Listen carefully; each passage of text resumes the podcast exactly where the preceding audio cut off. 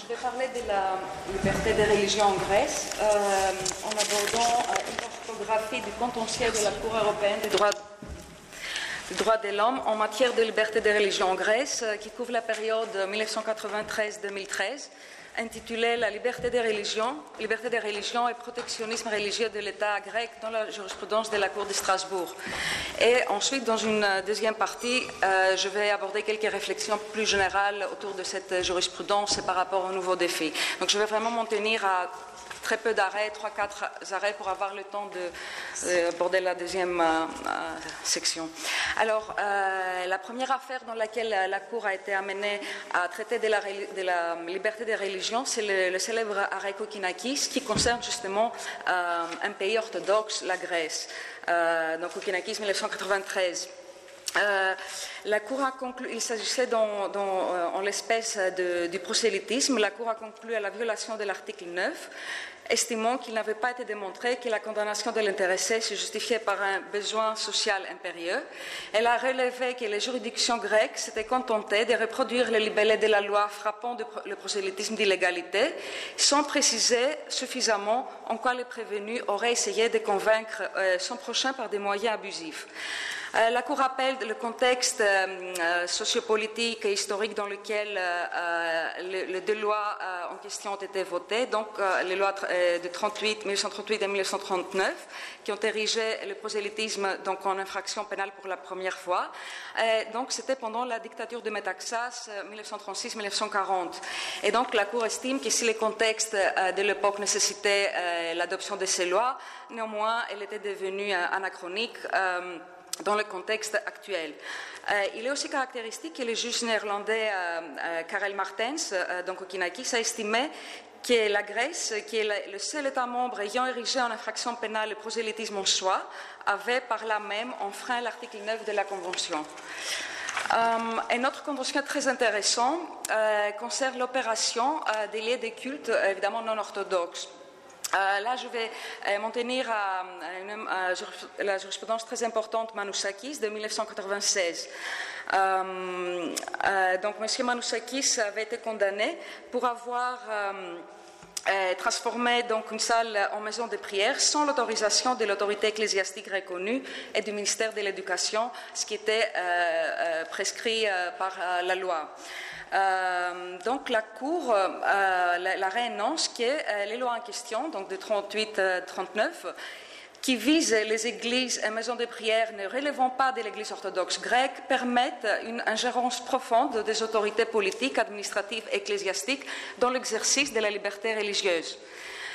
L'importance de cet arrêt réside surtout dans l'affirmation par la Cour que euh, le droit à la liberté des religions, tel qu'il entend la Convention, exclut toute appréciation de la part de l'État sur la légitimité des croyances religieuses euh, ou sur les modalités, d'expression de celles-ci. Ainsi, lorsque l'ouverture des lieux de culte est soumise à une autorisation administrative préalable, les limitations dictées par l'État appellent de la part de la Cour l'examen le plus scrupuleux surtout si les autorités publiques sont conduites à se prononcer sur l'existence d'un besoin réel de la communauté religieuse qui sollicite l'autorisation. Et c'est justement cette notion de besoin réel euh, qui est un peu problématique parce qu'il y a eu des interprétations très euh, arbitraires. Euh, donc, ce qui est particulièrement problématique aux yeux de la Cour tient au contrôle préventif trop extensif de l'administration et plus encore, encore au rôle conféré aux autorités ecclésiastiques orthodoxes elles-mêmes. L'arrêt Manousakis donc, a constitué un tournant historique puisqu'il a mis en cause justement le régime euh, grec euh, existant, donc, euh, qui régissait la question de licence administrative en matière d'établissement et d'ouverture de temples et églises pour les religions non chrétiennes orthodoxes. Finalement, ce qui est vraiment important et euh, une des raisons pour lesquelles cette jurisprudence est importante, c'est que finalement, euh, l'État grec a été amené à abolir euh, une partie des dispositions législatives litigieuses à travers une réforme de 2006. et il s'agit donc de l'article 27 qui abolit expressément l'exigence de l'autorisation ou de l'avis préalable des autorités ecclésiastiques locales de l'Église orthodoxe de Grèce en vue de ces autorisations. Donc, désormais, les demandes euh, des intéressés devront être adressées directement au ministère de l'Éducation et des Cultes. Euh, l'incertitude juridique euh, demeure néanmoins, donc malgré cette évolution importante. Puisque dans un premier temps, le ministère de l'Éducation et des cultes détient toujours un pouvoir discrétionnaire quant à l'octroi de l'autorisation d'ouverture d'un lieu de culte non orthodoxe, et dans la pratique, l'autorité publique peut continuer à refuser cela au motif que l'établissement d'un lieu de culte ne répond pas à un besoin réel de la communauté qui sollicite l'autorisation. Euh, euh, autre euh, aspect problématique, c'est que, ce qui, montre l'anachronisme des dispositifs législatifs grecs, c'est le fait qu'il n'existe pas en droit grec un mécanisme formel par lequel un groupe religieux puisse obtenir le statut juridique de religion connue, selon les termes donc, de la Constitution, l'article 3. Cette reconnaissance, justement, s'obtient dans la pratique à travers cette autorisation étatique d'ouvrir un lieu de culte. Donc, euh, malgré l'importance de cette euh, réforme, euh, il y a plusieurs aspects problématiques qui persistent. Je passe euh, en contentieux concernant euh, le serment religieux et la non-obligation à manifester sa, confession et ses convictions religieuses. Donc deux arrêts importants, plus récents, donc Alexandridis 2008, Dimitras 2013, qui mettent en cause une fois de plus le protectionnisme de l'État grec, vis-à-vis -vis de la religion dominante, l'orthodoxie, s'agissant cette fois-ci de l'obligation de prêter un serment religieux. Euh, donc cette fois-ci, il ne s'agit plus de la liberté positive des religions, mais euh, plutôt euh, de sauvegarder la liberté négative des religions, qui implique donc celle d'adhérer ou non à une religion et celle de la pratiquer ou de ne pas la pratiquer. alors dans la première affaire, le requérant avait été nommé avocat auprès du tribunal de première instance d'Athènes et il devait donc prêter serment, condition requise pour exercer ses fonctions. Et M. Alexandridis alléguait avoir été obligé de révéler lors de la procédure de prestation de serment professionnel qu'il n'était pas chrétien orthodoxe, afin euh, qu'il puisse prononcer une simple déclaration solennelle euh, alternative, puisqu'il n'existait pas de texte standard pour la prestation des serments. L'accord a conclu, euh, donc à la violation de l'article 9, considérant que l'obligation qui était imposée, au requérant de révéler devant le tribunal compétent qu'il n'était pas chrétien orthodoxe et qu'il souhaitait prononcer une déclaration solennelle plutôt qu'un serment religieux, apportait atteinte à son droit de ne pas être contraint de manifester ses convictions religieuses. Et en fait, ce qui est problématique aux yeux de la Cour, c'est justement euh, ce qu'elle décèle, c'est dans cette euh, procédure de prestation de serment, c'est la présomption qui existe, euh, comme quoi on est chrétien orthodoxe.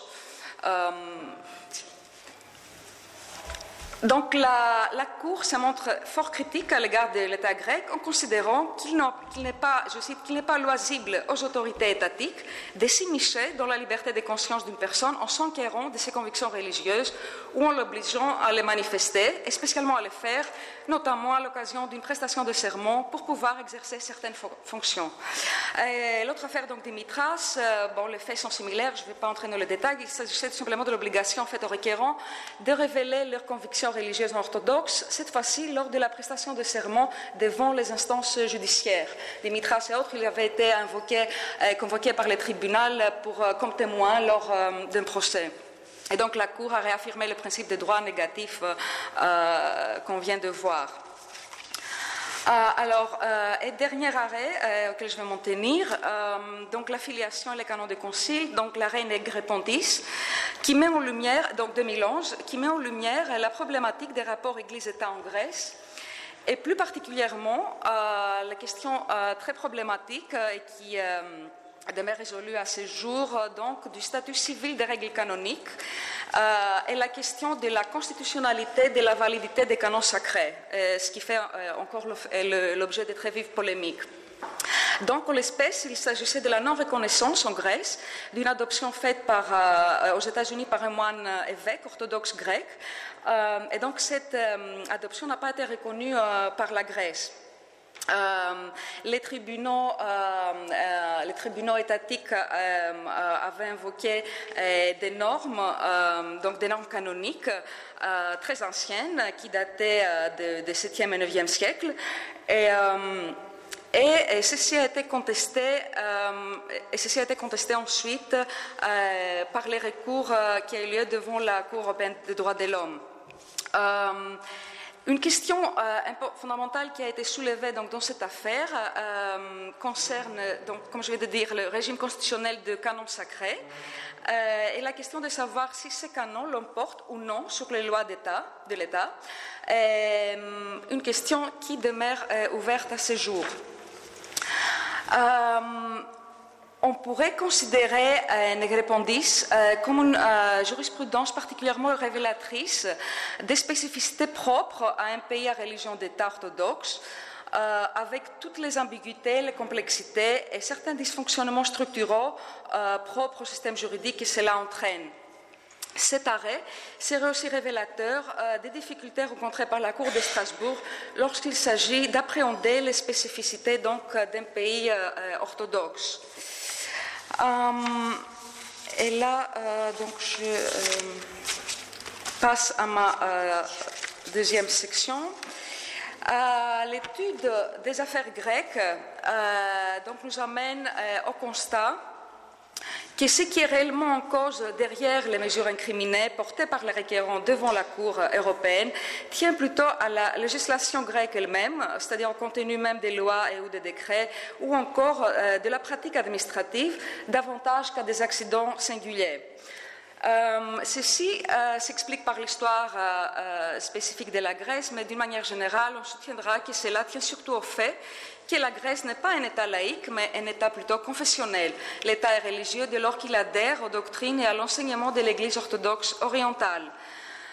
La doctrine a communément admis que les rapports institués entre l'État et une religion déterminée, tenus comme traditionnels, ne sont pas sans exercer quelque action euh, sur la situation faite à la liberté religieuse et à sa manifestation, et que si ces rapports sont ceux d'une protection particulière, on est fondé à dire qu'il existe dans le pays une Église officielle, et tel est le régime constitutionnel, donc des rapports Église-État en Grèce, euh, où l'Église orthodoxe a le caractère de religion dominante, d'après l'article 3 de la Constitution de 1975, donc en grec, Epikratos Athriskia. Euh, donc c'est cette notion euh, qui est problématique qui euh, constitue la source fondamentale d'un certain protectionnisme religieux vis-à-vis de la religion euh, dominante de l'Église orthodoxe de Grèce, protectionnisme dont une grande partie de la législation, mais également la pratique administrative et la jurisprudence des tribunaux étatiques sont emprunts, et cela est mis en lumière et fort critiqué justement par la Cour européenne des droits de l'homme lors de différentes affaires euh, concernant la violation de la liberté religieuse en Grèce. Euh, bon, euh, il y a bah, des signes prometteurs. Euh, par exemple, je me suis référée à cette réforme législative donc, qui s'est suivi de, la jurisprudence européenne. donc, on peut considérer que la, jurisprudence de la Cour peut être un vecteur important de changement, un catalyseur vers des réformes législatives ou vers, la modernisation de la législation. Mais, et là c'est un dernier point très important, euh, euh, l'étude de la diversité des cas grecs euh, est révélatrice justement de, cette problématique fondamentale. La question de savoir si l'existence d'une religion dominante et d'une Église établie, donc en l'occurrence il s'agit de celle de l'Église orthodoxe orientale, euh, avec tous les privilèges dont ces dernières jouissent au niveau normatif et également au niveau des pratiques administratives, donc serait présumé difficilement compatible avec la protection effective de la liberté des religions telle qu'elle est réglementée par l'article 9 de la Convention européenne. Et donc, euh, certains auteurs, dont par exemple le néerlandais euh, Jeroen Temperman, effectivement concluent que l'existence d'une religion officielle et d'une église d'État est en effet incompatible avec la protection effective du droit à la liberté religieuse dans le contexte des droits de l'homme euh, garantis par le droit international. Euh, je euh, vais finir. combien de temps j'ai encore? 5 minutes, ça serait bien. 5 minutes. Donc, là, je, vais finir en disant qu'on peut faire deux grandes catégories, deux, grandes séries donc, de constats. Euh, et cela ne concerne peut-être pas exclusivement la Grèce, mais aussi euh, d'autres pays orthodoxes. Et il y a un contentieux orthodoxe qui devient de plus en plus important devant la Cour, concernant la Russie, concernant euh, la Roumanie ou la Bulgarie. Mais bon, je ne suis pas vraiment, je n'ai pas encore approfondi vraiment dans l'étude de, de, cet autre contentieux non grec orthodoxe. Il y a des points communs, il y a des convergences importantes. Donc la première série des constats tient aux difficultés du juge de Strasbourg lui-même euh, tient difficulté du juge lui-même dans les affaires portées devant la Cour par les requérants orthodoxes de comprendre les statuts de l'orthodoxie, qu'il s'agisse du statut et des spécificités relatives à l'organisation administrative interne de l'Église, qu'il s'agisse du statut de prêtre ou encore de la configuration complexe des rapports entre droit canonique orthodoxe et loi civile. Euh, s'agissant du contentieux orthodoxe européen, donc, on peut constater euh, que la Cour semble être plus à l'aise quand les recours portés des voiles ont affaire au profil institutionnel du droit à la liberté religieuse, puisque dans de tels cas, en effet, elle n'a euh, appliqué que le principe simple et direct en vertu duquel, devant l'État, toutes les confessions sont égales devant la loi. En revanche, la question devient plus compliquée s'agissant de la liberté religieuse individuelle, puisque dans ce cas-là, les juges européens doivent trouver donc un équilibre entre euh, le droit à la liberté religieuse et les intérêts publics et ou les droits des tiers qui divergent au cas par cas.